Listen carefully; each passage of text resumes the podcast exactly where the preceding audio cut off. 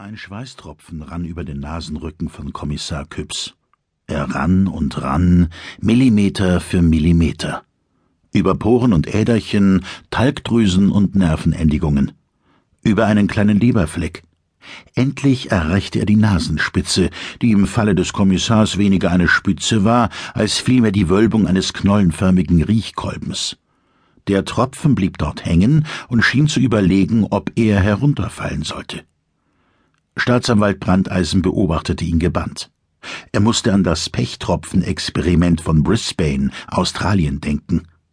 Dabei handelte es sich um einen Langzeitversuch zur Erforschung des Fließverhaltens von Pech. Seit 1930 hatten sich insgesamt acht Tropfen der zähen, teerartigen Substanz abgelöst, zuletzt am 28. November 2000. Geradezu fieberhaft erwartete die Fachwelt den neunten fallenden Tropfen. Küps verharrte regungslos. Sein Bierbauch fühlte sich an wie ein Fesselballon. In der Feuersauna betrug die Temperatur 95 Grad. Jede Bewegung zu viel konnte Kollaps und Schlimmeres auslösen. Es war der 23. Dezember. Ein ungewöhnlich krimineller Advent hatte die Nerven des Ermittlerduos fast zerrüttet. Wer in Bamberg schnell noch einen Mord oder zumindest eine Körperverletzung mit Todesfolge begehen wollte, bevor das alte Jahr zu Ende ging, war unter seinem Stein hervorgekrochen und in Aktion getreten. Doch Brandeisen wusste, dass sie aus dem Gröbsten noch lange nicht heraus waren.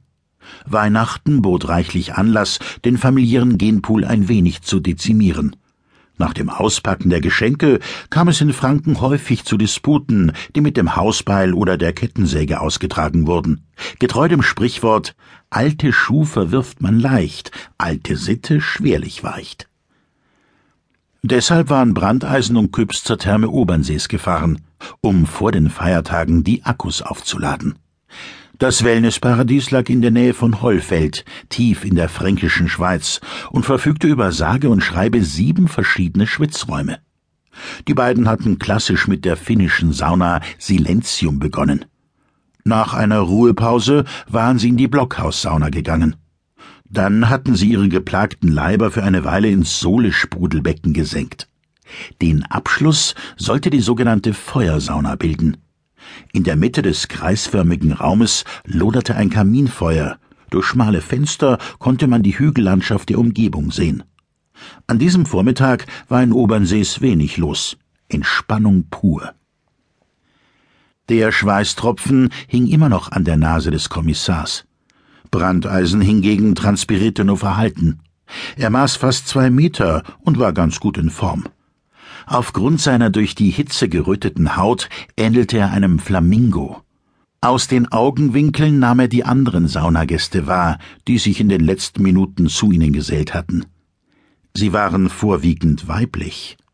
Als überzeugter Junggeselle konnte er den offen zur Schau gestellten Brüsten und Schamteilen wenig abgewinnen. Er wunderte sich jedoch über eine neue Mode, die überhand nahm wie der Holzeinschlag im Regenwald, die Totalenthaarung des Intimbereichs. Schauen Sie mal nach rechts, raunte er seinem alten Freund zu. Küpp schwieg und schwitzte. Lila Handtuch. Damit meinte er eine junge Dame, die sich nackt auf der obersten Saunabank ausgestreckt hatte und ihre Epilationsergebnisse ungeniert präsentierte. Vielleicht war sie auf der Suche nach einem Heiratskandidaten oder feierte sie nur ihre Weiblichkeit. Einen Meter daneben unterhielt sich ein mittelaltes Pärchen auf Englisch. Auch hier hatte der Rasierapparat gerodet, was zu roden war. Bei Männern sah es besonders grotesk aus. Dem Staatsanwalt fiel eine Naturdoku ein, die Babyferkel kurz nach der Geburt gezeigt hatte. Hier geht es zu wie auf dem Bauernmarkt, flüsterte er. Der Kommissar kämpfte stumm mit dem Kreislauf. Glücklicherweise saß in seinem Seekreis nur ein Geschöpf, das sich mit einem Handtuch von der Größe eines Schiffssegels verhüllt hatte. Langes, feuchtes Haar hing der Frau ins Gesicht. Sie starrte ins Leere. Ganzkörperentblößung schien ihre Sache nicht zu sein. Zum 76. oder 77. Mal blickte Küps auf die Sanduhr in der Hoffnung, dass er seine Viertelstunde Höllenqualen endlich abgesessen hatte. Plötzlich wurde die Tür aufgerissen. Ein Mitarbeiter der Therme, erkennbar an Polohemd, Shorts und Sandalen, stürmte herein. Die sind alle tot, keuchte er auf.